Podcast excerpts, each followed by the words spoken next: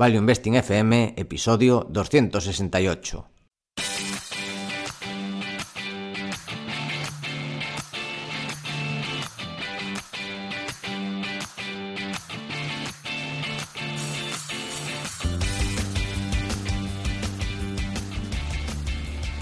Hola, soy Paco Lodeiro. Bienvenido a Value Investing FM, el podcast semanal en el que te ayudaremos a sacarle partido a ese dinero que tanto cuesta ganar y ahorrar. ¿Cómo? A través del método de inversión más seguro, sensato y rentable, el Value Investing. Te recuerdo que si quieres sacar partido de tus ahorros y no sabes cómo empezar, tienes a tu disposición mi curso gratuito de introducción a la inversión en bolsa en la web academiainversión.com. Y yo soy Adrián Godas, colaborador de Academia de Inversión, fundador de Hacia el Danubio, rey de Godas Academy y emperador de Godas Research.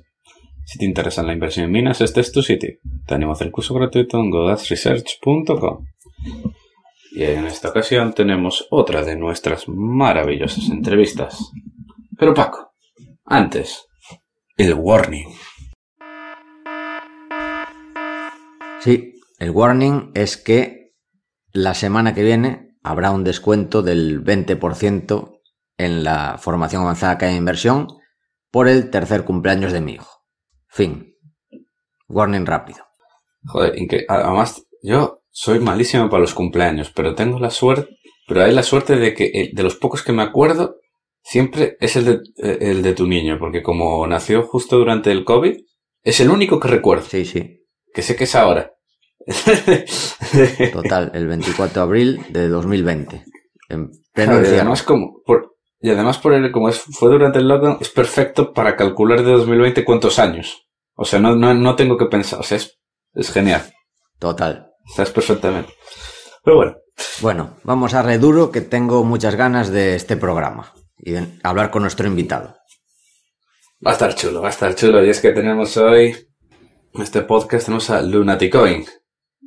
Que simplemente lo vamos, lo vamos a hablar, a, a describirlo y presentarlo como que tiene el, el podcast en mayúscula, ¿vale? El, el podcast sobre Bitcoin.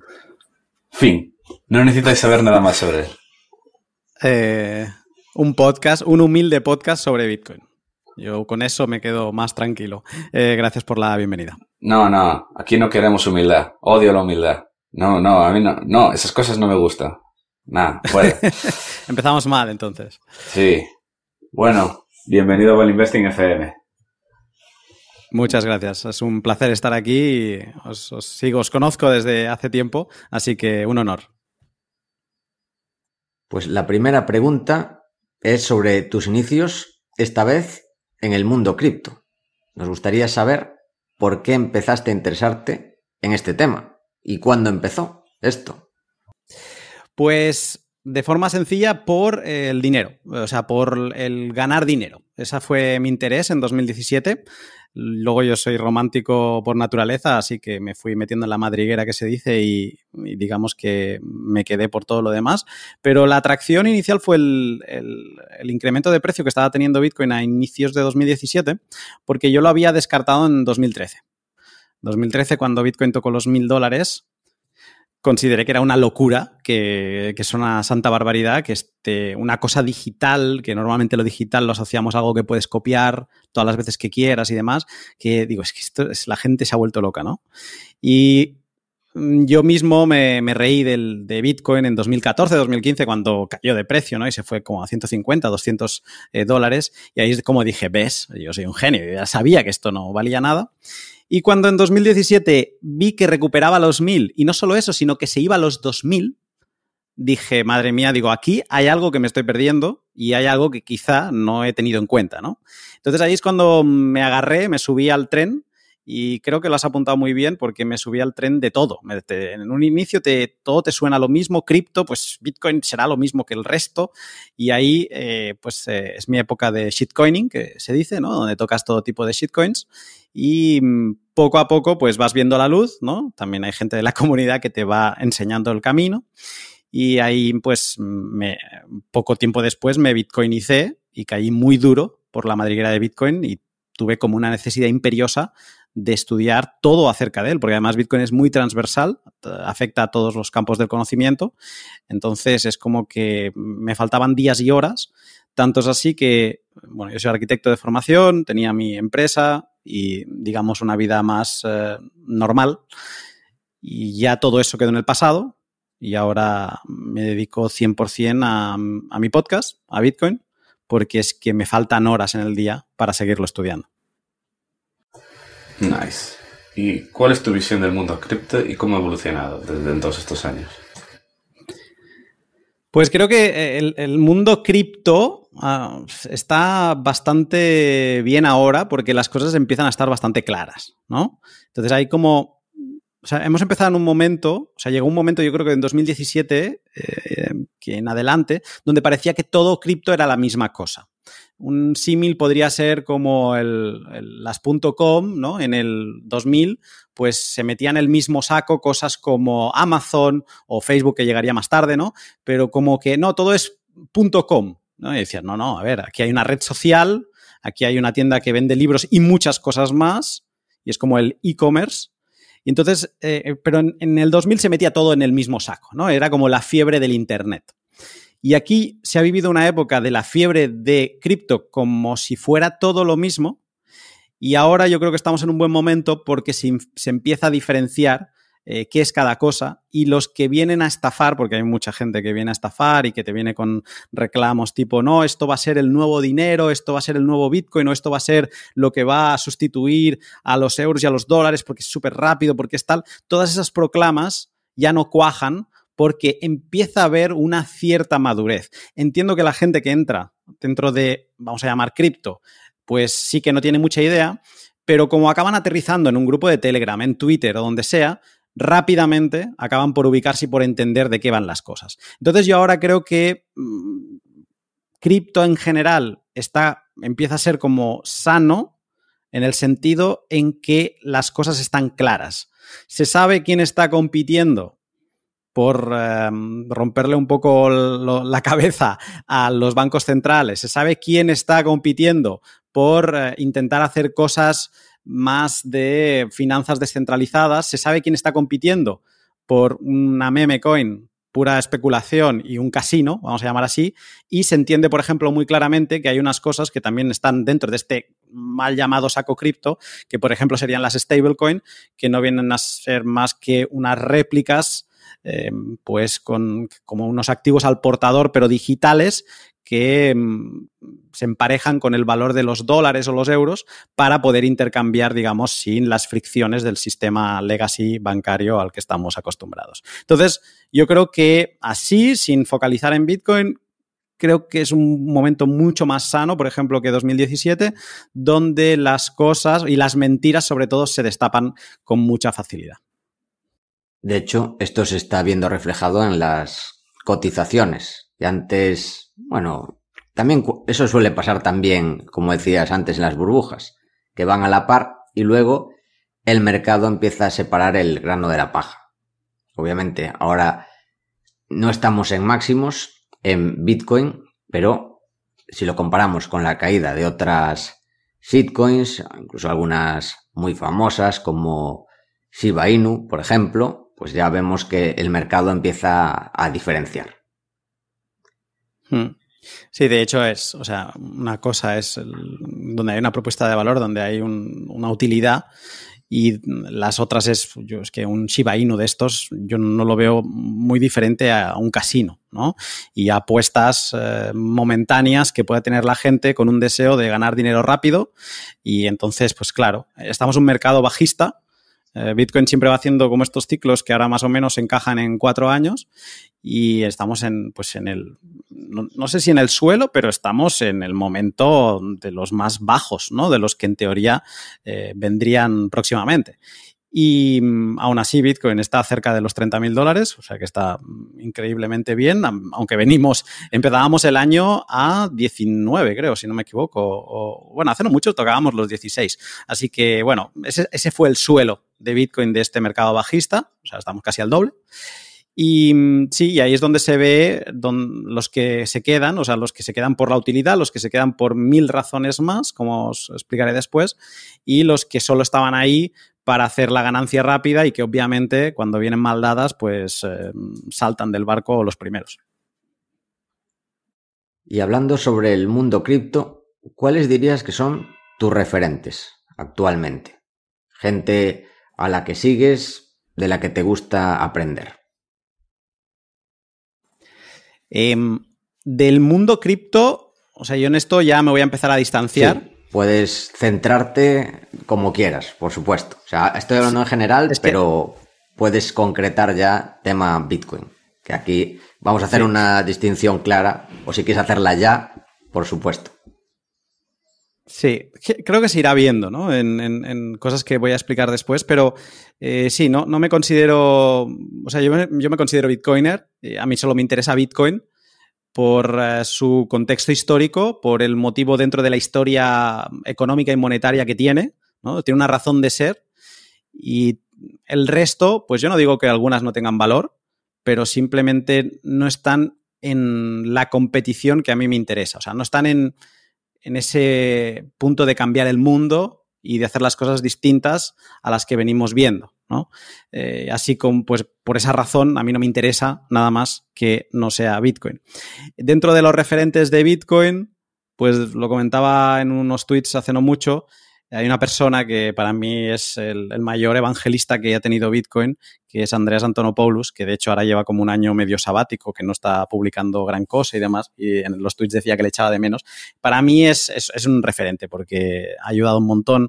Este señor pues eh, estaba en salas en 2013 con cuatro personas y estaba súper convencido de todo lo que estaba diciendo de Bitcoin, ¿no? Y le, había cuatro gatos ahí y ahora mismo pues no te llenaría estadios, pero casi, ¿no? Y ha sido un evangelista desde el principio de las tipo de personas que vendió su coche para comprar Bitcoin cuando Bitcoin valía dólares, ¿no? Entonces, em, para mí es uno de los referentes y que espero que, vuelva a estar más activo y, y, poderle seguir leyendo, sin duda. ¿Y cuál es la lección más importante que has aprendido durante tu historia como inversor en cripto? La lección más importante ha sido perder dinero.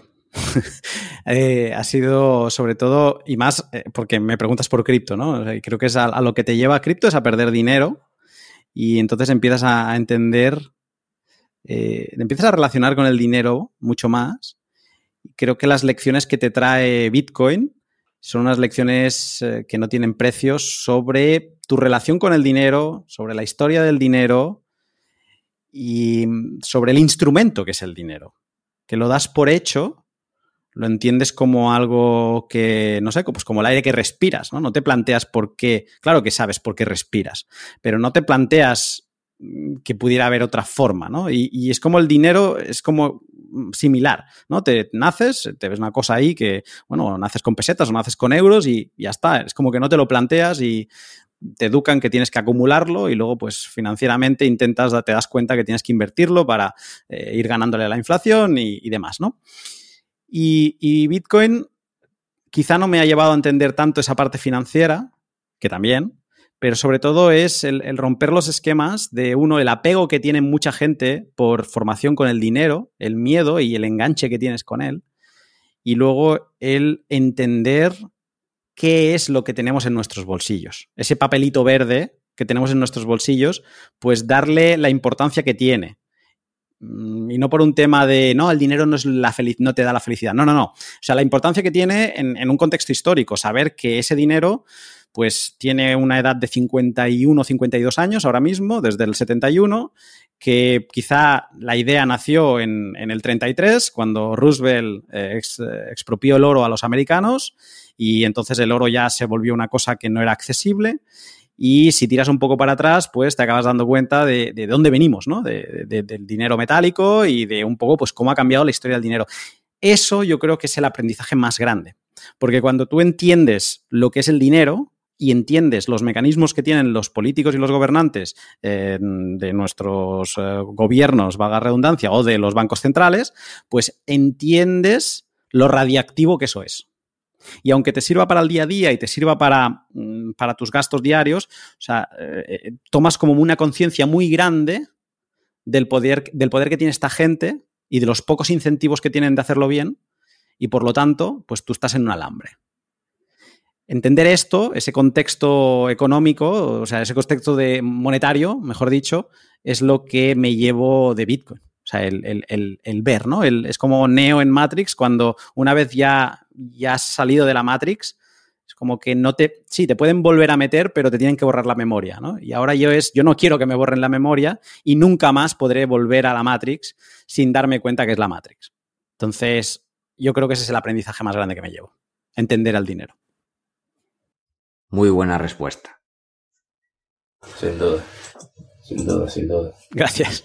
Yo, yo, yo hace poco, ahora leyendo un libro de historia del oro, descubrí que el, primer caso de usar papeles como dinero fue un emperador chino. Que, que se quedó, que tuvo un problema ahí con la plata y empezó a imprimir papeles. Obviamente el resultado es el que esperabas. Imprimir demasiado, un montón de inflación. Literalmente lo que no, no, no, no ha cambiado absolutamente nada desde mil años.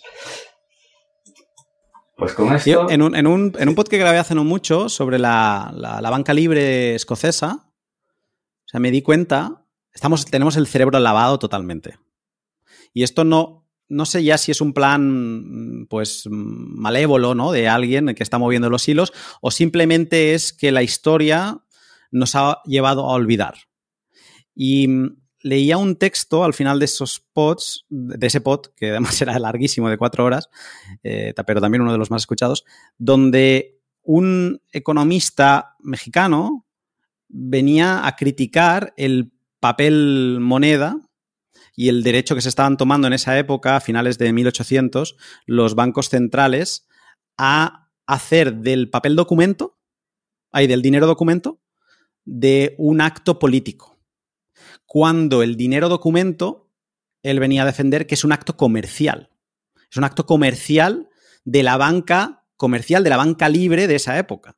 Y al final, el, dinero documento no era nada más que el oro eh, tiene el inconveniente de que pesa, hace ruido, mm, no es cómodo para llevarlo por la calle, la plata tampoco. Entonces, mm, ¿qué te parece si yo te lo dejo aquí? Tú me das un papel que es como un vale, ¿no? El de este dinero documento, y yo transacciono con eso y las personas con las que transacciono saben que pueden volver al banco y que en cualquier momento lo pueden volver a canjear con especie, ¿no? Con el dinero base.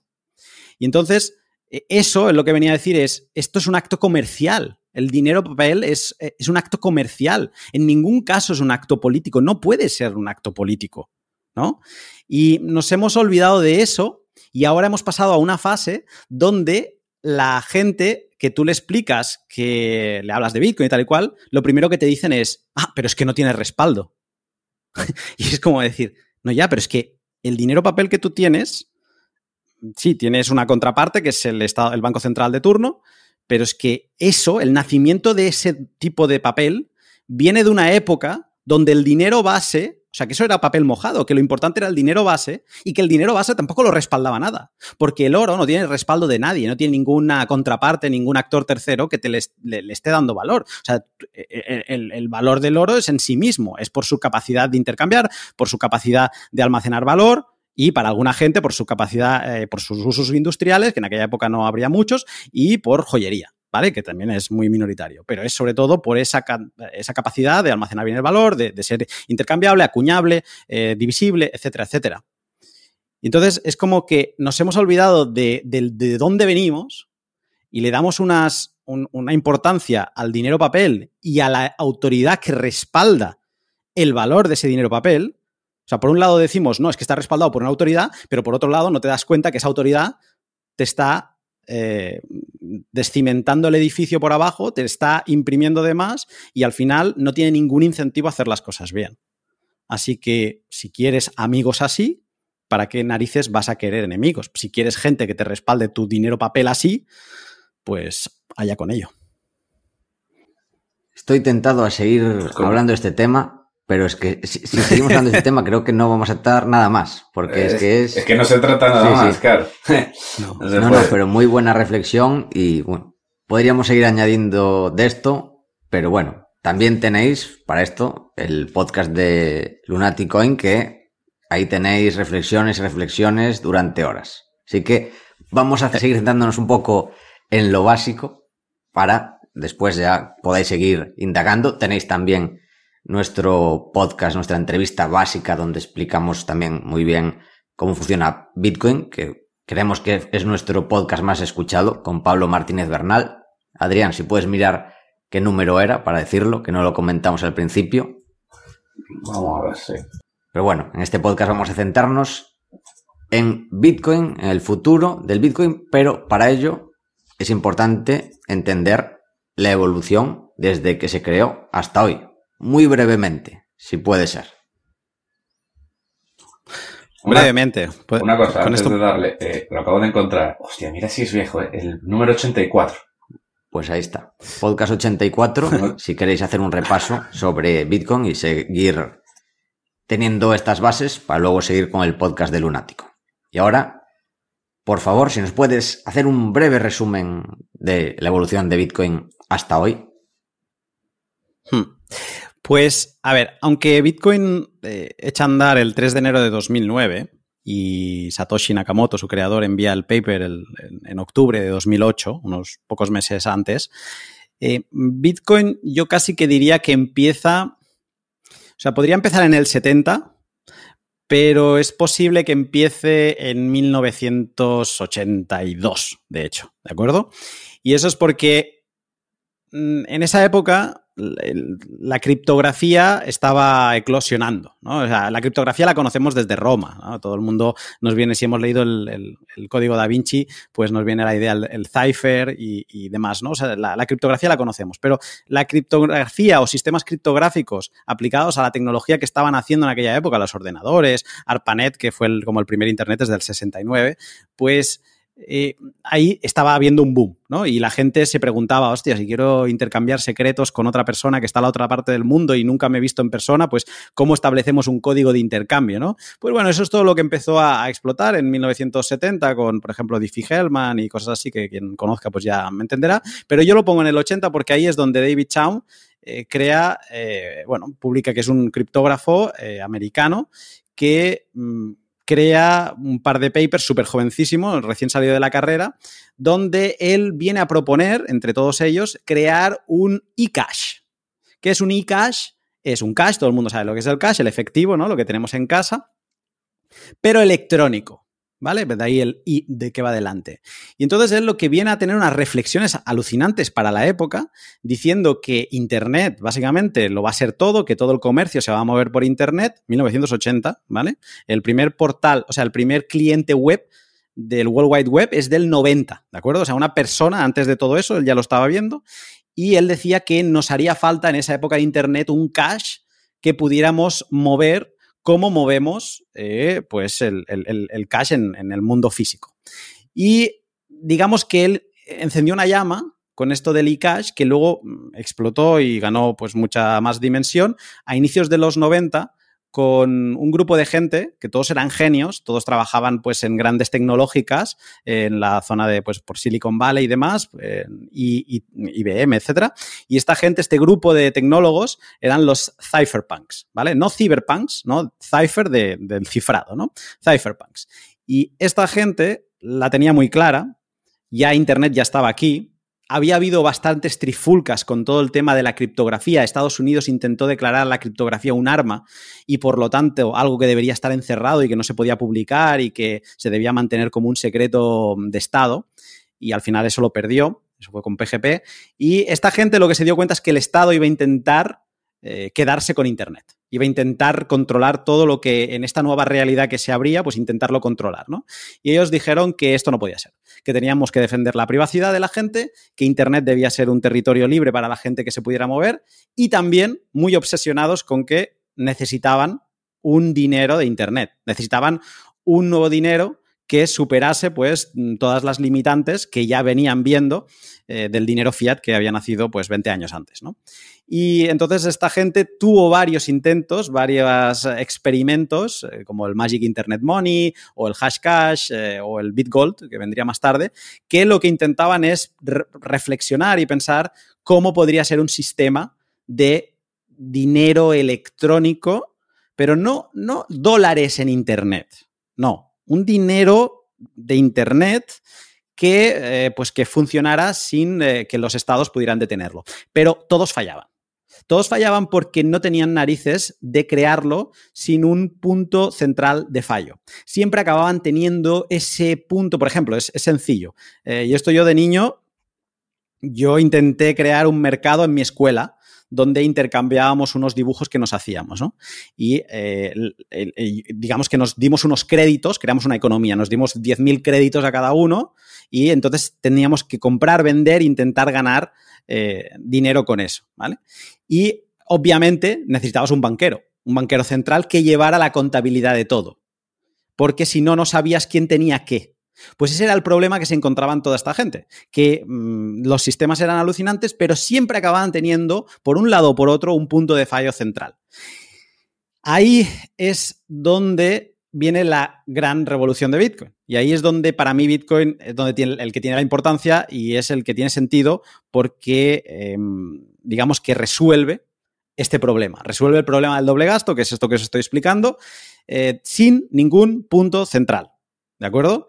Y por lo tanto crea un sistema robusto que no depende de ningún tercero y permite por primera vez en la historia, esto para mí es alucinante, el poder intercambiar digitalmente sin ningún tercero de confianza.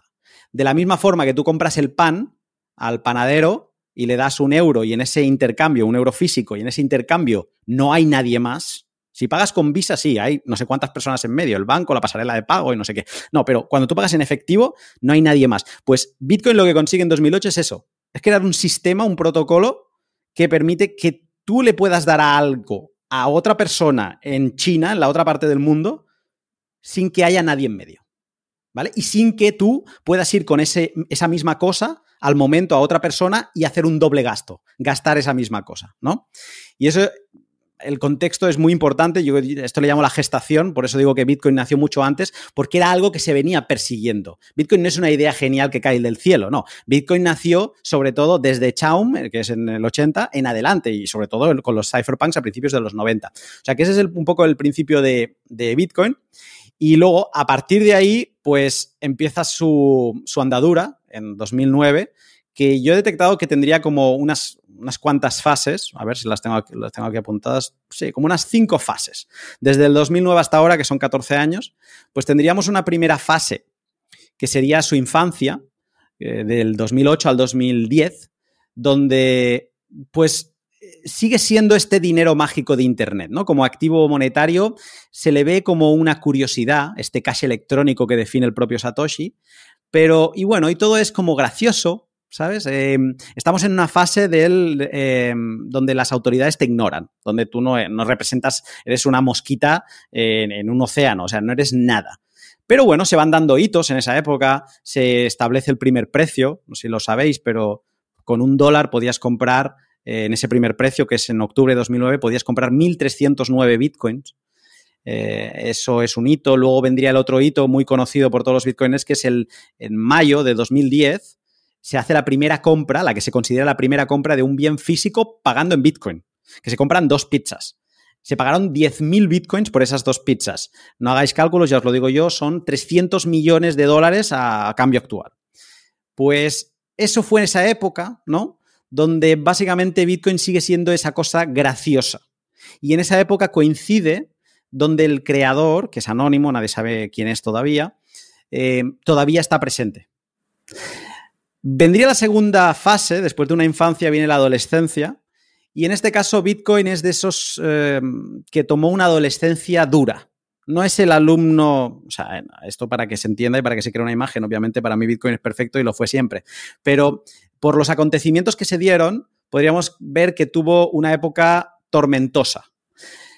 ¿Qué pasó? Bueno, el, en esa época nació, a principios de 2011, nació eh, Silk Road, un mercado de compra-venta de lo que quieras, un tipo de eBay, pero que estaba en, la Darknet, en, tenías que acceder bajo Tor, que no el navegador Tor, y eh, que se apoyaba en Bitcoin para comprar y vender todo tipo de productos. Me hablo de, pueden ser productos convencionales de los que puedes encontrar en eBay, pero también estamos hablando de drogas, estamos hablando de armas, estamos hablando de mercados de asesinatos, estamos hablando de todo ese tipo de mercado underground, ¿vale? Eso nace en febrero de 2011. Satoshi curiosamente desaparece a finales de 2010, en, en, diciembre, creo que son los últimos comentarios que tiene, porque otro actor que toma importancia en 2011 es Wikileaks. Wikileaks en aquella época estaba destapando todos los escándalos del, del ejército y del gobierno americano y Wikileaks le cierran todas las puertas. Le cierran Visa, le cierran eh, PayPal, Incluso Assange tenía una cuenta personal en Suiza, que Suiza era como por aquel entonces lo intocable, ¿no? Pues le cierran también la cuenta y se ven como obligados a utilizar Bitcoin porque tenía ese componente de un dinero descentralizado que nadie puede censurar, que nadie puede parar.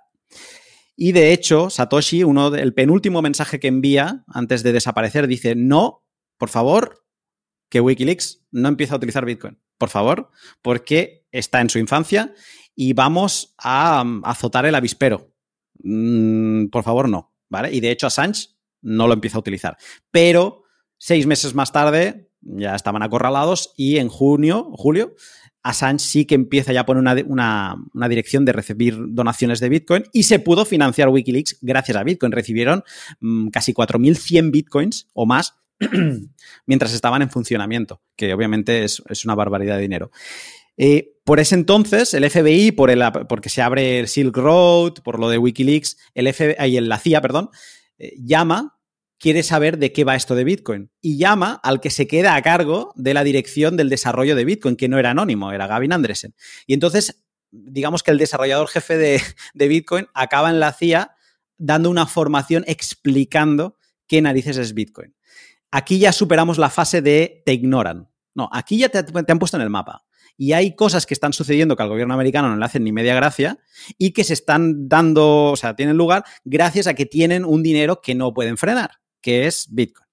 Entonces, en esta fase eh, también aparecen los primeros exchanges, que el más conocido fue Mt. Gox, que luego acabó quebrando en, a inicios de 2014. Y luego, pues todo este mercado que, que os decía de Silk Road se acaba, el FBI lo cierra en, a finales de 2013 y el eh, Wikileaks, pues ya sabemos todo lo, lo, que acabó pasando, ¿no? Pero digamos que es una época donde eh, las autoridades se ven obligadas a reaccionar porque se empieza a notar el poder de Bitcoin y Bitcoin se crea una sensación como dinero que es un dinero anónimo. Es una falsa creencia, porque Bitcoin no es anónimo, Bitcoin es seudónimo y eso significa que si tú no ligas tu identidad a las direcciones donde tienes Bitcoin, pues es seudónimo. Pero en el momento, por algún error, por lo que tú quieras, porque tú lo abres eh, abiertamente, ahí se te conecta la identidad y todo el mundo puede saber lo que tienes o dejas de tener, ¿no? Entonces, con esta falsa creencia de que es anónimo, eh, digamos que mucha gente acaba cayendo por todo el tema de Silk Road, eh, mucha gente que acaba en juicios, ya no hablo del creador de Silk Road, que también está con doble cadena perpetua y espero que lo liberen algún día. Y pero digamos que es esta época que yo decía antes un poco tormentosa, donde Bitcoin le hace un fuck you al Estado, ¿no? Y, o gente que empieza a utilizarlo, que también sigue siendo muy nicho, eh, lo quiere utilizar para ese tipo de actividades. Pero igualmente sigue habiendo un, una industria naciente y gente que pues, no, no estaba por, eh, por, por ese lado de tan combativo.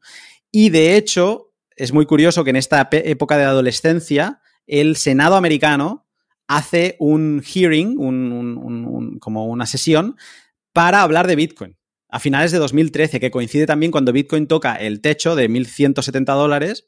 Y esto es una locura porque, para que os hagáis una idea, se entraba en 2011 a 30 centavos de dólar. En cuestión de dos años hizo un 3.900 X.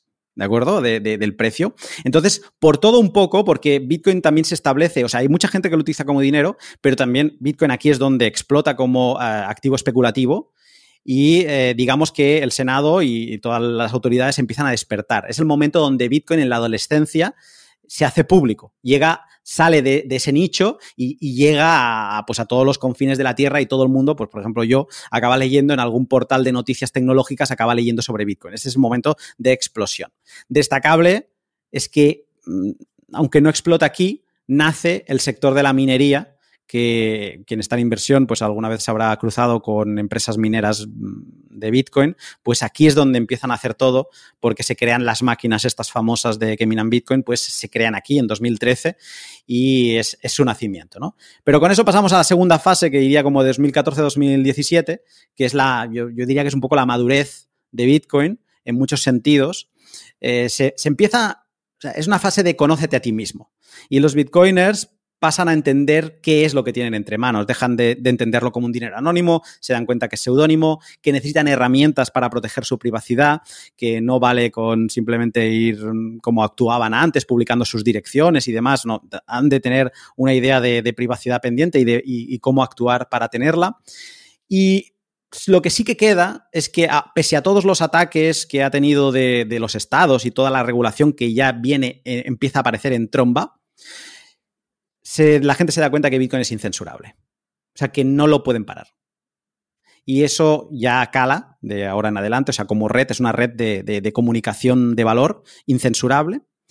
Y también la, la minería explota, se, se, crean los grandes grupos mineros, todo se centraliza en China en esa época y eh, se profesionaliza. O sea, las máquinas se vuelven realmente eficientes y es una época donde, mm, llegando al siguiente bull market, que fue en 2017, que ya llegó a los 20 mil dólares, pues donde Bitcoin se, se prepara para una adopción mundial, donde dejamos esa época más cypherpunk y luego más de fuck the system, que sigue existiendo, ¿vale? Por ejemplo, a día de hoy, la, industria del ransomware o, o, o, sectores de la darknet siguen utilizando a Bitcoin como su moneda de cambio, pero digamos que ya se populariza, sale más y también Bitcoin es importante que se conozca a sí mismo porque aquí todo lo que hablábamos antes de cripto, shitcoins y demás, aquí es donde explota. Aquí es donde aparece cada día aparecen 50 shitcoins nuevas y aquí es donde es importante que Bitcoin entienda cuál es su papel en el mundo para, digamos, que tener el mensaje claro y que la gente no eh, lo mezcle. Es donde nace también una cosa que se llama el maximalismo de Bitcoin, que es eh, pues lo que soy yo,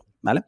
Y eh, lo he dicho, pero quiero hacer énfasis, aquí la regulación entra en tromba. Después de los capítulos vividos en, en, esa adolescencia, los reguladores ya no quieren seguir riéndole las gracias, no, no, no creen que sea inofensivo y entonces empiezan a, estrangular todas las entradas y salidas de capital. Eso significa aplicando KIC a, a todos los exchanges, políticas de lavado de dinero y también eh, lo eliminan del, del, tablero la posibilidad de que Bitcoin sea dinero.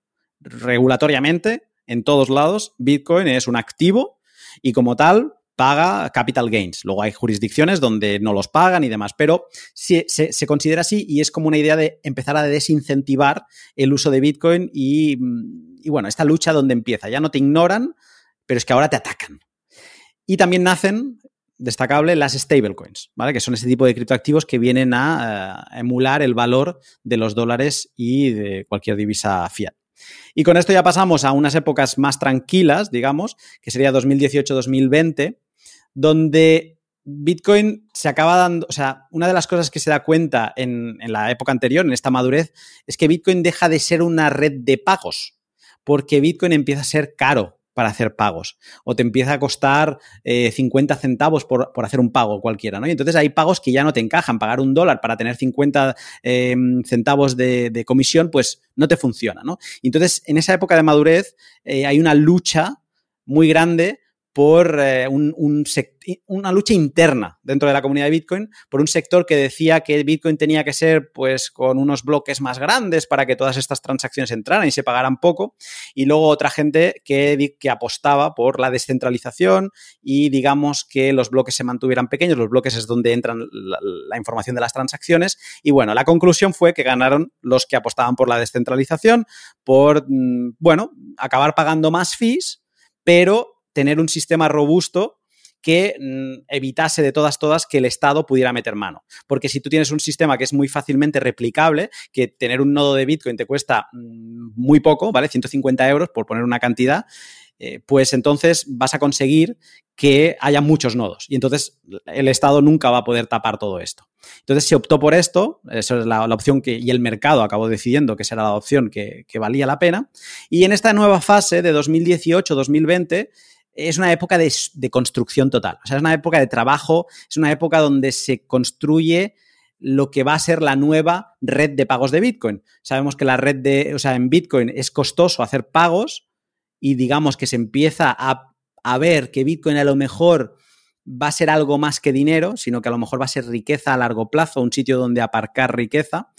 Y pero se crea una cosa por encima de Bitcoin que es la red de Lightning que a día de hoy es una red de pagos porque permite hacer pagos con Bitcoin atómicos, que significa que puedes enviar menos de un centavo si quieres, y pagando nada y eh, al momento, al instante. Los pagos con Bitcoin normales tardan unos 10 minutos, al menos, si no más. Y aquí, pues, eh, esta red de pagos que se crea por encima de Bitcoin te permite eso. Y digamos que aquí Bitcoin es mucha construcción, mucho desarrollo, y creo que lo muy destacable de esta época es la llegada de un capital eh, institucional en masa.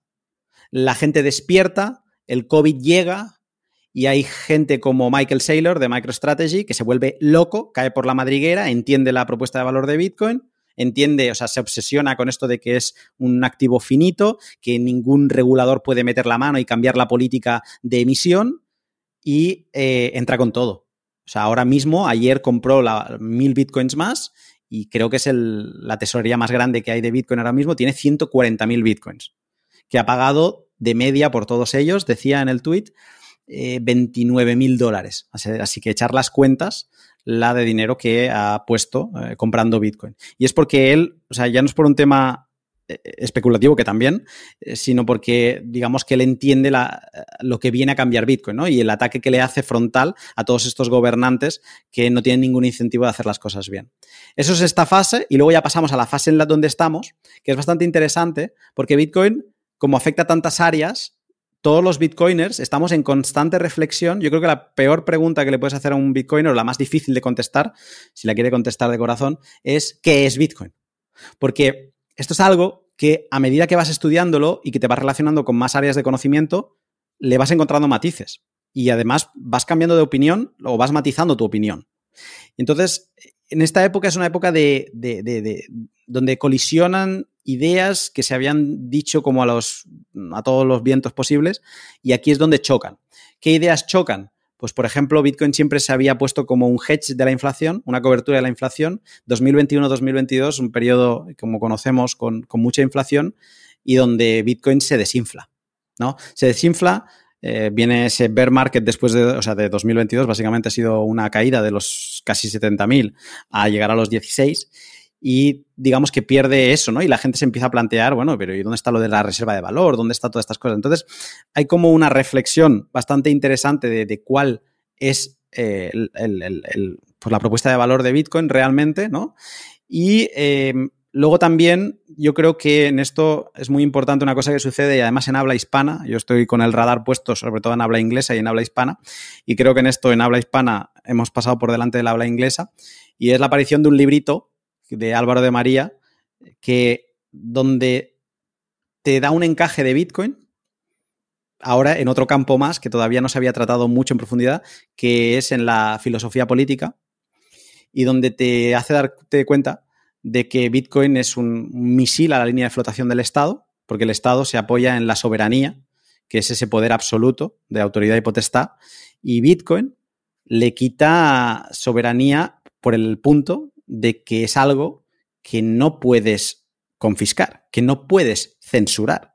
Es la primera propiedad privada más radical que hemos conocido nunca. La gente piensa en propiedad privada, a lo mejor piensa en una casa, piensa en un terreno, pero al final siempre en todas estas cosas hay un registro de la propiedad y, como diría el profesor Bastos, pues eh, es propiedad, o sea, la, tienes en usufructo hasta que al Estado se le gire y en tu terreno decida pasar una vía del AVE o por la razón que sea considere que tú tienes un piso vacío y que estás obligado a alquilarlo o la razón que sea, ¿no? Entonces, eh, digamos que Bitcoin conoce y empieza a relacionarse ya no solo con economistas, que eso venía de, las fases anteriores, que venían tratando pues, Bitcoin dentro de la historia del dinero, sino que también en la parte de la filosofía política. Y eh, gana enteros la noción de Bitcoin como una riqueza digital, ya no dinero, sino como una riqueza digital donde tú puedes aparcar riqueza que a largo plazo, pese a su volatilidad, a largo plazo tiende a subir. Entonces, largo plazo, aquí estamos hablando, pues cuatro años, era lo que se consideraba hasta ahora, ahora mismo, por, por que ha bajado más de la cuenta, digamos, pues a lo mejor estaríamos hablando de cinco años. Y la noción de Bitcoin para aparcar riqueza que nadie te controla, que nadie te puede, que incluso puedes conseguir sin que nadie sepa que la tienes, es una visión de Bitcoin que ha calado, yo creo, en este 2021-2022 y empieza a traer a todavía otro tipo de personas, como family offices, pero a más gente. Hay gente que quiere que esto sea, vaya por cauces oficiales, y hay gente que quiere que de forma legal, pero que se consiga y se acumule sin que ninguna pieza del Estado sepa que se está acumulando. O sea, se empieza a acumular un 1, un 5% de la riqueza de, de, estos capitales, de estos high net worth individuals, como un seguro por si todo revienta por si la banca revienta, por si lo que sea revienta, o por si tienes que coger maletas de la noche a la mañana, cruzar una frontera y rehidratar tu riqueza en otro sitio, sin pedir transferencias, sin pedir a no sé quién que tiene tus acciones que te deje liquidarlas, a nada. O sea, no tienes que pedir permiso a nadie, eso es lo que es Bitcoin, sin permiso, pues una forma de riqueza que tú te puedas llevar en un USB, en un papel o memorizando unas palabras en tu cabeza. Y eso está calando. La visión de Bitcoin como dinero no es que se haya perdido, se sigue utilizando y sobre todo por el lado este de esta, segunda capa, que, es la Lightning Network. Eh, pero seguramente se está utilizando como tal o se está entendiendo la noción de Bitcoin como dinero en ciertas comunidades. Es como que se reinicia Bitcoin, volvemos al inicio y quien realmente lo está utilizando como dinero vuelven a ser esas comunidades, ahora ya no Cypher, pero Bitcoiners y más nicho, donde operan con Bitcoin a diario. ¿No? Pese a su volatilidad y pese a todo, pero lo utilizan tanto como medio de pago, como medio para acumular liquidez y, en definitiva, eh, como, como, dinero. Entonces, eh, con esto solo me faltan dos cosas para comentar, para entender dónde estamos. Creo que son las dos muy relevantes. La primera es el sector de la minería, que para mí es, muy importante, que en 2021 China, que era donde estaba todo, eh, hace un ban a la minería, o sea, prohíbe la minería en el país y en cuestión de dos meses, el 60% del hash rate que estaba allí eh, se tiene que ir. Y acaba escogiendo eh, casi en su totalidad Estados Unidos. Una gente se va a Kazajstán, otra gente se va a Rusia, pero la gran mayoría se va a Estados Unidos. entonces, esto abre un nuevo periodo de la minería mucho más profesional y pública. Pública en el sentido de que se, la minería se convierte en empresas eh, cotizadas americanas y, digamos, se hace mucho más visible con los problemas que luego eso les acabará acarreando en la, caída de 2022 porque muchos se habían sobreapalancado y pues ya se ha visto muchas empresas de estas públicas que han acabado eh, cerrando sus eh, puertas este 2022. Pero es un hecho muy importante de que la minería ha salido de China, se ha hecho más pública y digamos que ha llegado a, esta audiencia más, audiencia más occidental. Y luego, por otro lado, en el sector regulatorio, la regulación no ha frenado, sigue apretando, pero ha habido un hecho destacado y ha sido que un país, El, el Salvador, en 2021, declaró Bitcoin como moneda de curso legal a todos los efectos. Incluso la ley, yo creo que se pasó un poco de frenada porque llegó a obligar a la gente a tener que aceptar Bitcoin a partir de una fecha determinada que era tres meses después de que se promoviera.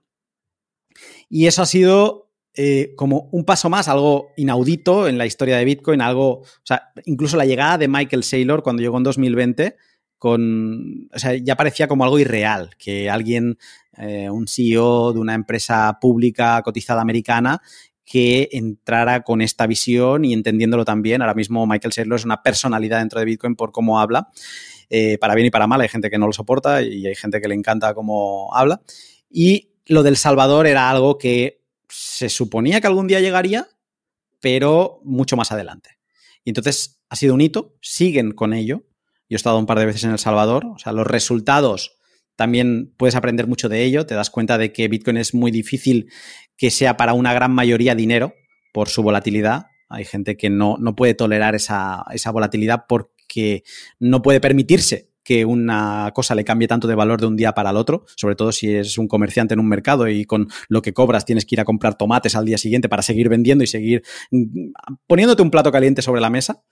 Entonces, eh, bueno, ha estado muy bien el experimento, yo creo que es un experimento, pero digamos que ha tensado más la cuerda a nivel regulatorio y ahora mismo nos encontramos en un momento donde después de la inflación que hemos vivido, después de que cada día, todavía más gente abra los ojos a la ineptitud de nuestros gobernantes, Bitcoin es una opción, o sea, donde, todavía está llegando a más gente, donde más gente está despertando y gente que ni se lo planteaba hace tres años, donde ahora le ven su propuesta de valor, cosas como la CBDC, pues también está despertando a la gente. Y ahora nos encontramos que a nivel regulatorio, eh, yo creo que ellos están en una fase de ataque total y barra miedo, y a día de hoy, en el presente, van con todo para intentar controlar todos los accesos y salidas, todos los intercambios de fiat a Bitcoin y intentando hacer la vida imposible a toda la gente que está operando en Bitcoin only. Y con esto, he intentado ser breve, pero no lo he podido ser, lo siento. Con esto tenemos una cosmovisión de dónde venimos desde los 70 hasta dónde estamos. Impresionante la explicación y solo puntualizar lo de CBDC, si la gente no sabe lo que es, digamos que es una, bueno, no sé si te refieres a la europea o en general a, digamos, a criptodivisas centralizadas, lo que quiere montar Christine Lagarde, que también es una parte de control de la gente, que lo ha admitido de forma más o menos directa, pero es una forma de tener a gente controlada y saber lo que hace con el dinero. Se pierde la... Mm. Eh, lo que dices, esto no es anónimo, es seudónimo. Los billetes sí que son anónimos y quiere perder esta, este anonimato para que sean, para que haya este control del Estado, de lo que hacemos con nuestro dinero. Pero bueno, Adrián, si quieres comentar tú, porque saltando ya a la parte de la actualidad, hmm. pero bueno, este tema hay que tocarlo también no, no, sé qué más actualidad hay que comentar. Aparte, ya, ya nos ha comentado. La verdad es que te has adelantado muchísimo lo que queríamos tocar ahora de adopción, legislación, pues ya lo has estado adelantando y la verdad es, eh, la verdad es súper, súper interesante. El tema del Salvador y todo lo que están, todo lo que está pasando en general alrededor del mundo. No sé si quieres mm. añadir algo más sobre la actualidad o si no podemos pasar ya al futuro. Sí, sí, de hecho, eh, me gustaría puntualizar sobre las CBDCs, o sea, porque creo que en actualidad todavía puedo añadir cosas. O sea, las CBDCs, la gente ha de entender que se lo van a vender como el euro digital, es como lo están llamando, o el dólar digital. Todos los países lo, van a hacer. Eh, China creo que es la primera que ha empezado. Y mm, lo que la gente se debería preguntar es por qué necesitan un euro digital si a día de hoy seguramente ya transaccionan con Bizum, ya tienen una banca online y pues aunque alguna vez muevan efectivo, la gran mayoría de transacciones que hacen en su día a día ya es digital. ¿Qué narices quieren decir con esto de euro digital? Las CBDCs, ¿no? Central, Central Bank Digital Currencies. Pues lo que quieren hacer es tomar eh, lo que a ellos les interesa de Bitcoin, que es este libro contable centralizado, y básicamente crear una moneda que sea digital, pero como portable dentro del mundo digital, o sea, que cada moneda sea como única, que tenga un identificador único, algo, o sea, una copia también de la idea de Bitcoin, y hacerlo centralizado, esto no es Bitcoin, tener el panóptico, como en las cárceles, que no lo sepa, al panóptico las cárceles están puestas, o el diseño clásico, ¿no? Son como varios prismas que se cruzan en un punto, porque en ese punto eh, pones a un guarda y desde ese punto tienes visión de, todas las calles con las celdas, ¿no? Pues ellos lo que van a hacer es poner en el banco central un panóptico y van a ver todo lo que está sucediendo en la economía en tiempo real si tú estás yendo a la farmacia a comprar una medicina por una enfermedad, si tú estás yendo a lo que sea, a lo que a ti te apetezca, a comprarte un chuletón, pues en cada momento ellos van a tener constancia de todos esos movimientos. Ahora mismo tú podrías pensar que con el efectivo eh, lo evitas, ¿no? Eh, seguramente se van a cargar el efectivo, pero también con el dinero bancario que utilizamos a día de hoy también lo evitas, porque no es el Banco Central Europeo el que lo ve todo, es tu banco, que luego tu banco puede pasar informes a la hacienda de turno de cada país, que luego puede pasar informes al Banco Central. Sí, también hay mucha información, pero de esa manera se cargan a todos los intermediarios, lo centralizan todo y teniendo un dinero programable, ahora mismo el dinero que utilizamos digitalmente no es programable, son balances. Te pueden congelar la cuenta, pero son, son balances, son, sí, sí, son balances en cuenta. Y de como el Banco Central Europeo ya está planteando, ellos van a, copiar el sistema de Bitcoin, que se basa en monedas digitales, como si fueran monedas de la física, pero que pasan por un cable, y eh, ellos van a poder eh, programar esas monedas. Y van a poder programar en el sentido de, por ejemplo, esto no es ciencia ficción, en China ya se ha probado, que tengas dinero que caduca. ¿No?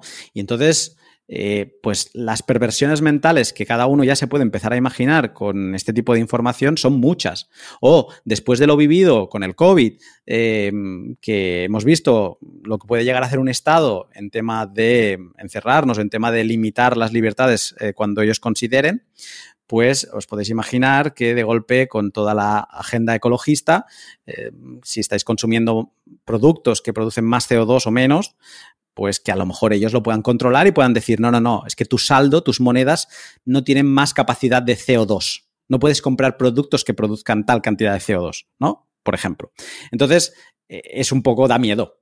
Eh, la verdad es que da miedo porque ya hemos, les hemos visto el plumero y no esperamos nada bueno de ellos.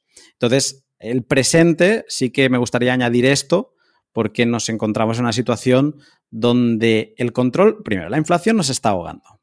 El control fiscal, yo no recuerdo cuándo fue la última vez que se bajaron impuestos, pero como Dios manda. O sea, bajamos un 5% los impuestos. No, cada vez más. Y a todas las escalas. Da igual. Mm, clase baja, media o alta, a todas. Eh, y ahora nos quieren poner un control todavía más. ¿Por qué más? Pero si ya pagamos una barbaridad de impuestos. O sea, ¿qué, ¿qué, narices quieres sacar? Están intentando escurrir la toalla hasta la última gota para dejarla sin nada. Y esa es un poco la situación en la que nos encontramos y ahí es donde Bitcoin deja de ser pues un dinero de cuatro cipher o de cuatro entusiastas y donde empieza a ser una opción para mucha gente de decir, mira, yo no sé, pero quizá no está mal aparcar un 1, un 5% de mi riqueza o si no tengo riqueza, de mi ahorro, en lugar de guardar 100 euros al mes, pues a lo mejor voy a guardar 50 y 50 los voy a poner en Bitcoin o 75 y 25 en Bitcoin porque vete a saber en qué momento esto me puede mm, servir.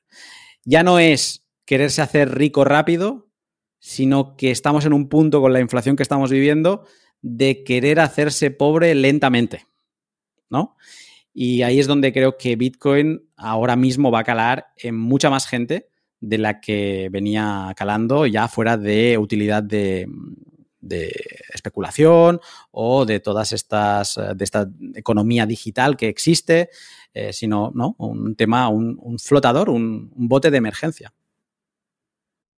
Pues para terminar con esta visión de Bitcoin, yo lo he llamado Bitcoin en 2050, pero bueno, podemos poner el año que queráis, 2040, 2060, 2100. Nos gustaría saber ¿Cuál es tu visión sobre el futuro de Bitcoin, los diferentes escenarios que pueden darse o que consideras que pueden darse y sobre todo el camino a esos escenarios? ¿Cómo evolucionaría Bitcoin de cara a esos escenarios? Hmm. Em, a ver, yo creo que Bitcoin va a seguir siendo dinero y riqueza. Em, la gente, como venía diciendo ahora, va a acudir a él por necesidad en muchos casos y en otros van a seguirlo utilizando como ese activo especulativo, donde pues digamos que les, interesa más que otros productos financieros que, puedan tener disponibles. Y, pero, por otro lado, no quiero obviar que el ataque regulatorio mm, va a ser cada vez más sofocante. Yo creo que muchas veces ellos lo que intentan es hacer ruido para asustar. Yo creo que muchas veces lo consiguen, pero es importante que la gente se acabe dando cuenta que Bitcoin no lo pueden frenar. O sea que por ese lado, eh, calma y tranquilidad, que como mucho ellos van a intentar, de hecho hay una operación que está en marcha, que es la operación Choke Point, choke, de, como de ahogo, de asfixia, del gobierno americano, no sé de qué, cuál de sus agencias, que es Chokepoint 2.0, lo pueden buscar y, es público, donde ellos están haciendo un ataque a esos puntos de intercambio, Donde tú cambias fiat o euros por Bitcoin y viceversa. Y entonces, por ese lado, yo espero que va a haber más ataques. Mm, hay una amenaza grande al recentralizarse la minería en Estados Unidos. Estados Unidos no, se, no es the land of the free, ya no.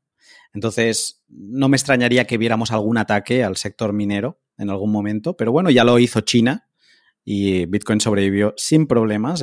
Se vio una cosa que no se había visto en ningún sector, que maquinaria, que no es fácil de transportar, pues son muchos containers, pues cambió de continente en cuestión de meses. Pero por otro lado, también hay escenarios optimistas, y es que, por ejemplo, en Europa va a salir dentro de no mucho, a nivel regulatorio, un marco normativo, que es el llamado MICA, ahora no me acuerdo de qué significa cada, cada una de las, eh, bueno, las siglas, em, pero donde vienen a establecer claridad para todos los tipos de criptoactivos y también para Bitcoin, ¿no? Entonces, para todo el que esté por este camino más eh, oficial, más de crear empresa, regulatorio, eh, en Europa, dentro de nada, porque esto creo que sale ya en mayo, después de no sé cuántos checks, eh, va a estar muy regulado, va a haber una claridad regulatoria muy grande y ahí ya solo quedará pues con atos políticos de alguien que de golpe diga que por el ecologismo no sé qué narices se le ocurre de prohibir o tal. Pero Bitcoin tiene una cosa que es em, un efecto Streisand continuo, que cada vez que le intentan censurar, cada vez que intentan como taparlo, siempre sale más fuerte, ¿no? Y siempre hace el efecto contrario y deja mal al que ha intentado censurarlo. Entonces, eh, por ese lado, bueno, hay que estar atento, pero no me, no me hace sufrir especialmente. Sobre todo también porque creo que en los próximos años, ya se está viendo, pero en los próximos años vamos a ver un desbloqueo, un desbloqueo tecnológico a unos niveles que no vamos, no nos podemos ni imaginar los propios bitcoiners de lo que es Bitcoin. Bitcoin se define como dinero programable, pero hasta ahora se estaba moviendo como si fuera un oro 2.0, o sea, como oro, monedas de oro, pero que pasan por un cable. Eso era porque, bueno, no era sencillo programar en Bitcoin y ahora mismo hay mucho, mucha materia gris puesta en su desarrollo. Las, yo diría que las mentes más brillantes están puestas en, trabajando en Bitcoin y se está desbloqueando todo eso y vamos a empezar a ver una programabilidad como no habíamos visto. ¿Esto en qué se traduce? Pues que una moneda intrínsecamente va a tener unas condiciones, eh, por ejemplo, de que solo unas claves determinadas puedan mover esa moneda. O que, esto es interesante, para temas de herencia, que hasta ahora era un poco complicado, que tú tengas una wallet donde tienes tus, em, vamos a poner un Bitcoin, y dices que pasados cinco años, si no hay movimientos en esa moneda, que otra clave, que por ejemplo podría ser de tu heredero o de tu hijo, de tu mujer, de quien tú quieras, pues tiene acceso a esas monedas sin pedirte permiso. ¿vale? Si tú vas moviendo esa moneda, esa moneda eh, es tuya y se va como reiniciando ese contador de cinco años. Pero si no, pues digamos que es un sistema buenísimo para eh, pues trasvasar una herencia de forma automática. Ese es un ejemplo, pero luego habría muchos más y se van a poder poner pues acuerdos entre empresas dentro de la propia noción de la moneda, programado dentro de la moneda, ¿no? Si te acuerdas una póliza de un año con una empresa, pues vas a poder programar todas esas condiciones dentro de la propia moneda. Esto hasta ahora se estaba viendo en, otras, eh, en otros tipos de cadenas, ¿no? Pero cuando tú estás hablando de la eh, propiedad privada más radical que ha conocido el hombre, más descentralizada, porque en esto no, gana ninguna cripto. O sea, Bitcoin se ha centrado, y por eso ha ido despacio y por eso ha ido paso a paso, se ha centrado en no pervertir eh, la descentralización de la cadena.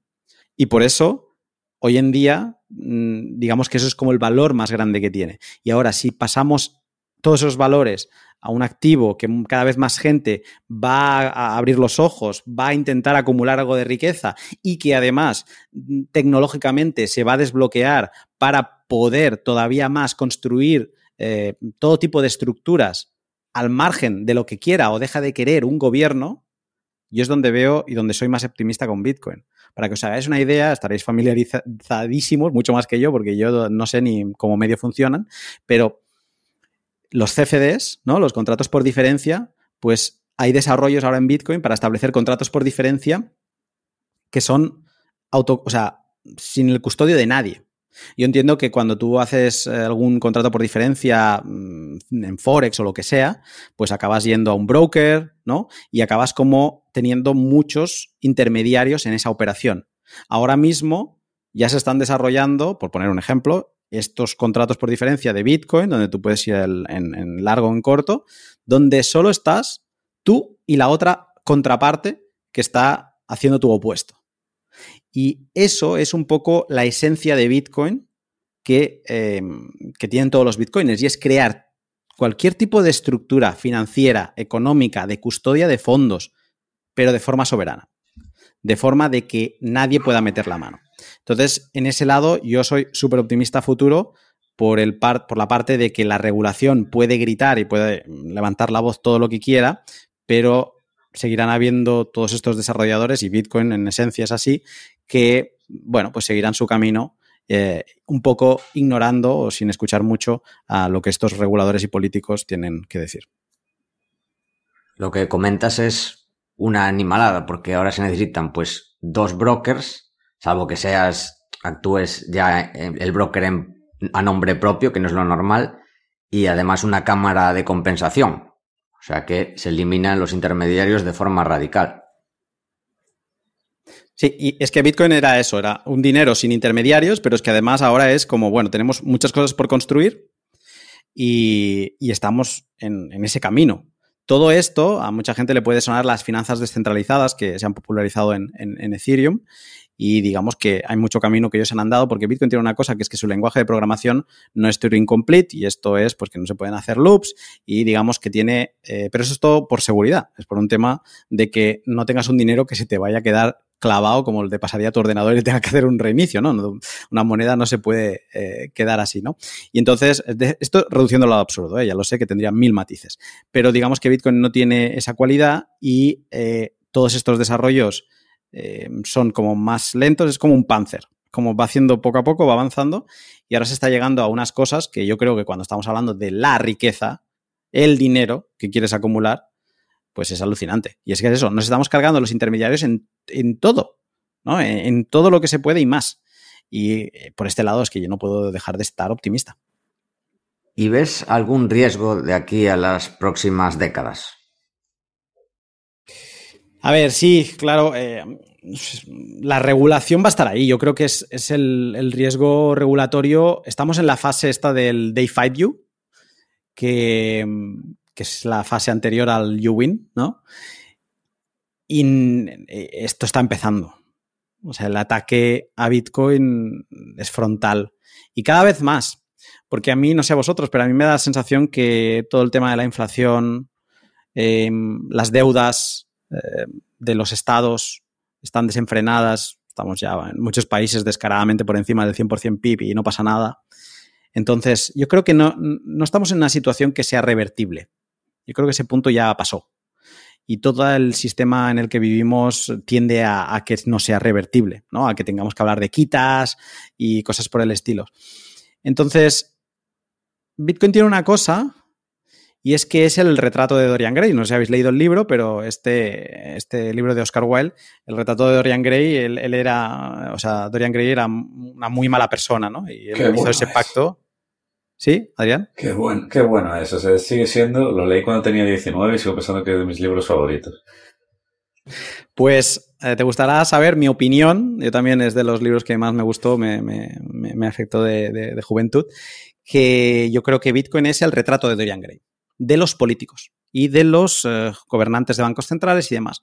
Porque es como, es una foto fija de, lo que puede valer el mundo. ¿no? Y está en proceso de monetización o en proceso de descubrir su valor. Sí, y estamos en un periodo muy inestable y que yo creo que Bitcoin seguirá siendo volátil por los años de los años, pero quizás no tan volátil. Y, pero aún así, ellos hasta ahora hacían, deshacían el oro, como está tan manipulado el mercado, pues digamos que también era un retrato de Dorian Gray, pero ellos lo intentan manipular siempre que pueden. Bitcoin es más difícil de manipular. Y está siendo un retrato de Dorian Gray, creo que lo va a ser cada vez más. Y tú, como me pasó a mí en 2013, tú puedes ningunear a Bitcoin. Lo vas a ningunear y vas a decir que es una tomadura de pelo cuando está a 70.000.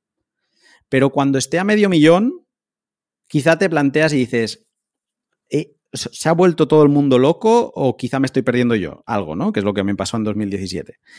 Y, entonces, yo creo que es como un imán que va a ir atrayendo cada vez más gente a abrir los ojos a toda esta realidad que, que, estoy poniendo sobre la mesa de que la regulación no va a menos, los impuestos no van a menos y cuando ganas dinero van a por ti. Y si un sector que aparece nuevo empieza a ganar más dinero, no te preocupes que van a salir regulaciones, impuestos debajo de las piedras y te van a meter, te van a meter debajo de la mesa si hace falta. Entonces, eso es lo que tenemos, lo que ya teníamos, pero ahora ya es descarado porque ellos no tienen manera de revertir la situación y lo único que pueden hacer es ganar elecciones prometiendo cosas que no pueden pagar, pero es igual, cuando no las pueden pagar ya los rescatarán. Y entonces eh, o sea, a futuro, por un lado, vas a tener una gente que te va a gritar mucho y te va a decir que eso es malísimo y que lo van a regular muchísimo y demás, pero cuando te ahoguen con las CBDCs, cuando no te permitan comprar carne porque te has pasado del CO2, no te preocupes que la economía sumergida va a salir. Y ahí vas a pensar, ¿y cuál va a ser mi dinero? ¿Con qué narices voy a comerciar si me lo han quitado todo? Pues bueno, habrá gente que a lo mejor se pasa la plata o al oro y habrá otros que irán con el móvil encima y decidirán pues seguir operando con algo que es más nativo digital. Y yo por ese lado, o sea, soy muy optimista porque sí, ellos vienen gritando desde hace muchos años, pero no pueden, no pueden acallar su incompetencia. Muy buen símil, lo del retrato de Dorian Gray. Me ha gustado mucho. La verdad es que muy bien explicado, ¿eh?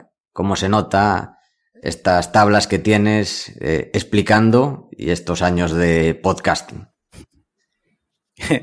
Es una formación. Es como cuando antes decían, los padres te decían, no, eh, te, te falta una mili. El podcast es mi mili. Bueno, pues vamos a continuar con las preguntas cortas. Después habrá unas preguntas finales también para terminar sobre Bitcoin. Pero antes nos gustaría conocerte un poco mejor. Y nuestra primera pregunta es, un deportista o equipo histórico de cualquier deporte.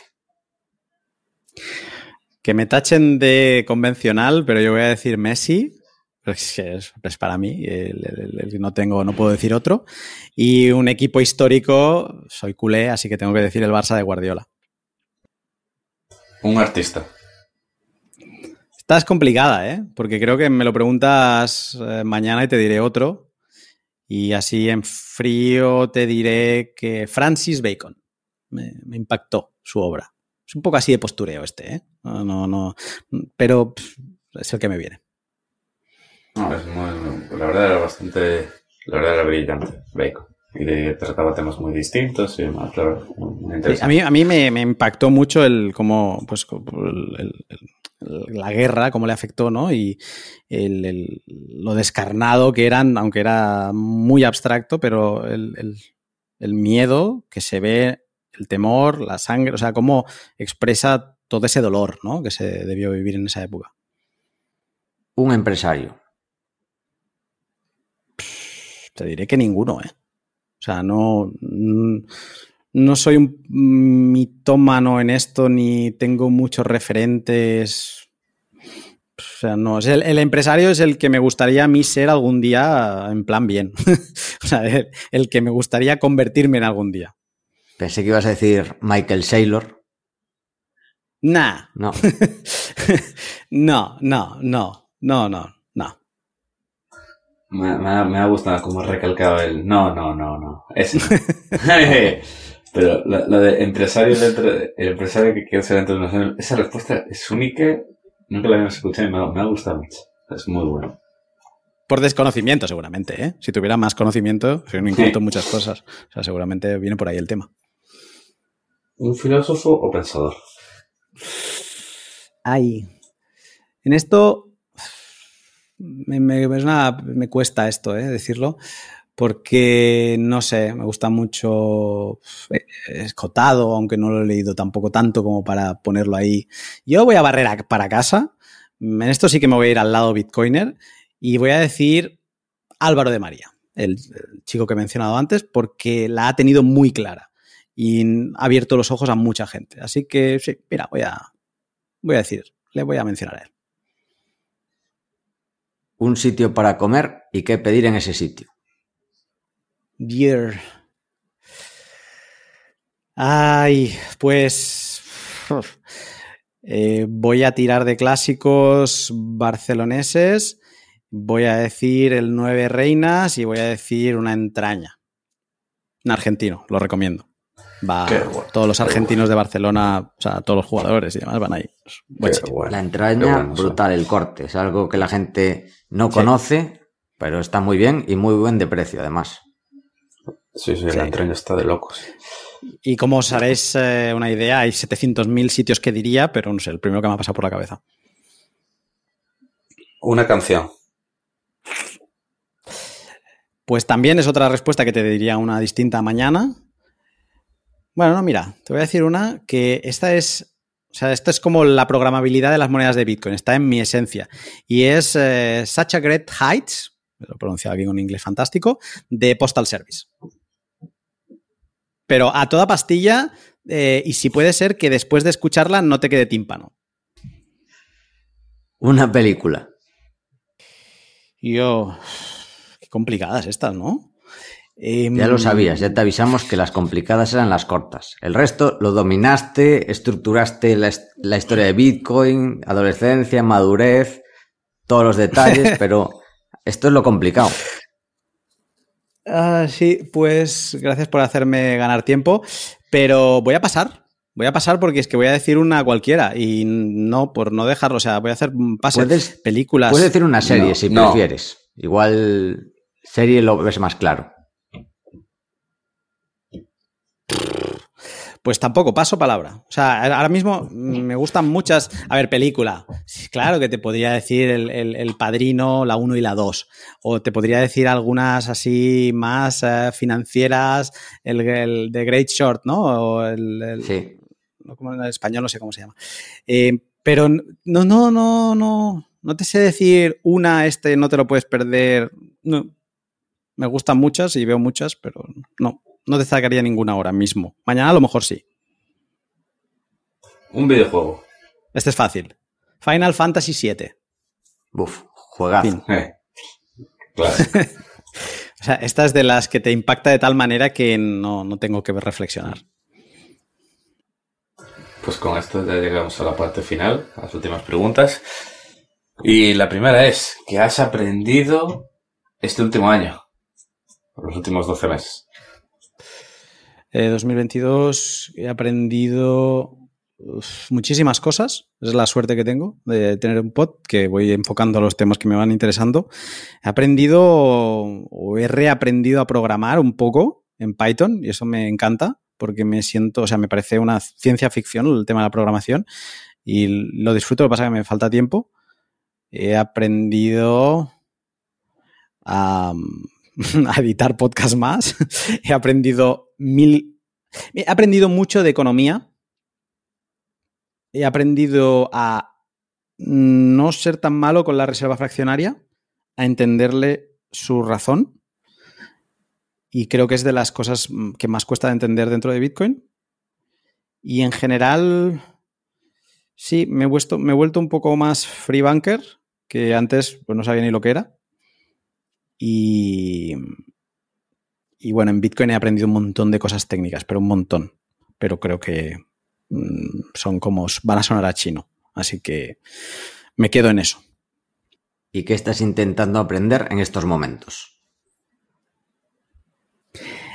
En estos momentos me gustaría, esto lo lanzo en un pod que no es Bitcoiner, pero estoy intentando aprender con todo lo que sé de programación y estoy intentando crear algún prototipo de wallet aplicando estos desbloqueos tecnológicos que eh, comentaba antes, que están cambiando el paradigma de las wallets de Bitcoin. Sé que es un poco profundo esto, pero digamos que la custodia de Bitcoin va a cambiar en cinco años, vamos a ver, vamos a entender la custodia de Bitcoin de una forma totalmente distinta. Y aunque es más un sueño que, que creo que se vaya a convertir en una realidad, por, tiempo y demás, sí que me gustaría intentar desarrollar algo para tener algún primer prototipo de una cosa así, de este tipo de wallets para móvil y poder jugar, porque no lo vería como algo donde le diría a la gente no guardes nada. Incluso Bitcoin tiene una cosa que se llama testnet, que es una red de pruebas de Bitcoin donde hay unidades de Bitcoin, pero son de test, ¿vale? Las direcciones cambian, no, no, no empiezan por la, por la misma letra, para que la gente sepa claro que no se está enviando monedas reales, sino, que son monedas de test. ¿Y qué diferencia las monedas de test de las reales? Pues que la, red de testnet se ha reiniciado varias veces. Entonces es como que no, acumules nada ahí porque a lo mejor se reinicia y se borra todo. Pues a lo mejor incluso sería un proyecto para hacerlo en esa red y que la gente practicara y se familiarizara con eso. O sea que eso es como hay un fetiche que tengo ahora que me gustaría poderle dedicar algo de tiempo.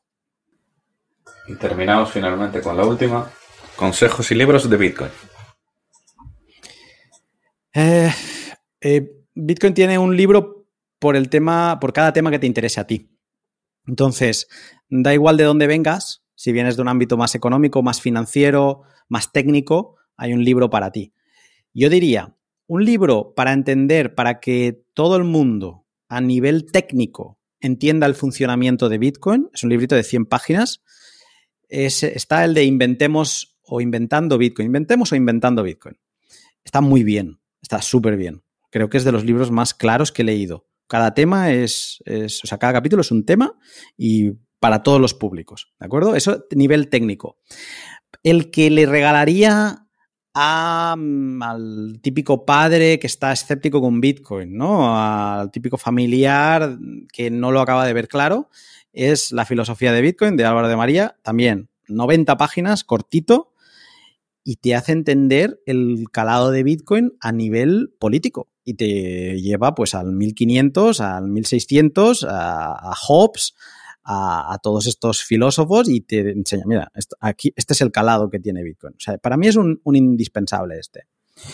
Y luego, a nivel más, o sea, a nivel económico, se suele decir, aunque ahora ya ha pasado el tiempo, le veo los defectos, pero bueno, no está mal. Como iniciación es el, Bitcoin estándar, el patrón Bitcoin. Bueno, puede estar, este ya son 400 páginas, no, no hay que leérselo todo, pero al menos para captar la esencia y ya como aquello técnico, súper técnico, el, el, Mastering Bitcoin de Andreas Antonopoulos, que mencionaba antes al principio. Este es, buah, para un dev es, es, una maravilla. Ah, y luego hay un libro buenísimo que también es así como muy ligerito y para entender la importancia de Bitcoin también una mezcla entre principiante, filosófico y demás, que se llama Las 21 lecciones de... Uh, de Gigi, que es un escritor alemán, pero está traducido eh, por una editorial que es Prometea eh, y vale también bastante la pena. O sea que este también sería mi iniciación. Yo creo que aquí hay material para diferentes campos y si alguien tiene un enfoque muy distinto, que me escriba, que me haga un tuit o lo que sea y ya le diré un libro para lo que está buscando o un podcast. Y para terminar, una pregunta que me acaba de surgir, ya con relacionado con el título. Precio, pues dar, dar un rango de Bitcoin en 2050. eh, no, no soy de vaticinar. Ya lo imaginaba, este pero... Sí, pero me vas a forzar. Eh, 2050, estamos hablando que ha llovido mucho, sí. ¿eh? Eh, pues porque es que tiene 14 años esto, en 2050 tendrá eh, pues 41. Entonces, diré que yo me imagino haber tocado el medio millón de dólares. Muy bien. Sí. Vamos a decirlo así. Voy a poner una alarma en 2050. 2050. Tienes mi mail y mi Twitter, sí. ¿no? Búscame por ahí si he fallado. Not financial advice, no es consejo financiero yo creo que se habrá tocado. A lo mejor, como se ha estado diciendo en las últimas semanas, a lo mejor es sencillo que toque el medio millón, porque a lo mejor el dólar entra en hiperinflación y medio millón te sirve para pagar pues una cesta de la compra normal. Así que cuidado que es una respuesta que puede tener trampa. Cierto. Aunque ahí podríamos estar, entrar a discutir o sea, creo que es, hubiera sido más difícil si me hubieras preguntado cuántas cestas de la compra compraría Bitcoin en un sí. futuro. Pero bueno. Se comprará con un Bitcoin en 2050. Eso podría ser sí. otra forma de afrontar la pregunta. Porque claro, el dólar... Pero ya, dijiste, pero ya dijiste que era la última, la anterior, sí, así que esta ya queda fuera, Tienes razón. fuera del lugar. bueno, pues muchísimas gracias por pasar este rato con nosotros. Has explicado todo muy bien Hemos dado herramientas para aquellos que quieran seguir profundizando. Una vez más, recomendamos tu podcast, el, que es el referente absoluto sobre Bitcoin en habla hispana. Y para terminar, además de darte nuevas gracias, te cedemos el micrófono para lo que quieras. Pues muchas gracias a vosotros, me, he sentido como en casa, así que esto es un gustazo y siempre que queráis a la orden y también cualquiera de vuestros oyentes viniendo de vuestra parte que me pregunte lo que quiera, que estaré para ayudarles en, en todo lo que esté a mi alcance. Muchas gracias, de verdad. Adrián, ¿algo más que añadir? No siento. Pues esto ha sido todo hasta la semana que viene. Esperamos que te haya gustado el programa y queremos darte las gracias por estar ahí y también te agradeceríamos mucho que nos des tus 5 estrellas en Apple Podcast, tu me gusta en iVoox, tu like en YouTube, tus 5 estrellas en Spotify, ya que ayudarás a que este podcast siga existiendo y siga creciendo. Paco, ¿te puedo molestar de cierre? Venga. Puedes. Esto es, lo que, esto es lo que no quieres que te haga nadie. Yo te lo voy a hacer, perdóname. pero tiene que estar en Fountain también. Ah, ah. el podcast. Ah, en Fountain. Ya me lo han dicho por Twitter. No sé si... Es cierto. Claro. ¿Sabes por qué? Porque la gente mientras te escucha eh, te puede, si le estás aportando valor, eh, que eso es otra filosofía que podríamos hablar otro día, la filosofía del valor por valor, es si tú me has contado algo, yo me he enriquecido como me podría haber enriquecido leyendo un libro, yendo al cine, pues ¿por qué no voy a poner ese valor que a mí me has aportado en, satoshis, ¿vale? Y te lo hago llegar. Entonces, desde Fountain te pueden enviar satoshis por cada minuto que escuchas, puedes eh, establecer un fijo o incluso en cada momento, ostras, este lo que acaba de decir aquí ahora Paco me interesa, le voy a enviar un mensaje. Pues te pueden enviar en ese minuto un mensaje con a lo mejor un dólar o en, en Bitcoin todo, ¿no? Y digamos que es una forma de monetizar y de recibir contravalores que más allá del importe te llenan el alma porque están cargados de mensajes y te sirven muchísimo porque son mensajes con mucha señal. No es un mensaje de Twitter que solo es escribir y enviar, que también tiene mucho valor, ojo, ¿eh?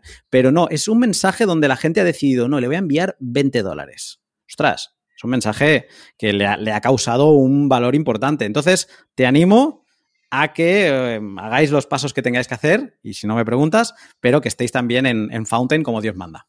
Pues tomamos nota. De momento, este no va a estar en Fountain, pero los siguientes, no, bueno, no se sabe. Igual si nos apuramos, podría ser el primero, podría serlo. Y nada más que añadir. Adrián. No siento Un abrazo y hasta la semana que viene. Desde aquí, Paco y yo nos despedimos. Que el valor te acompañe.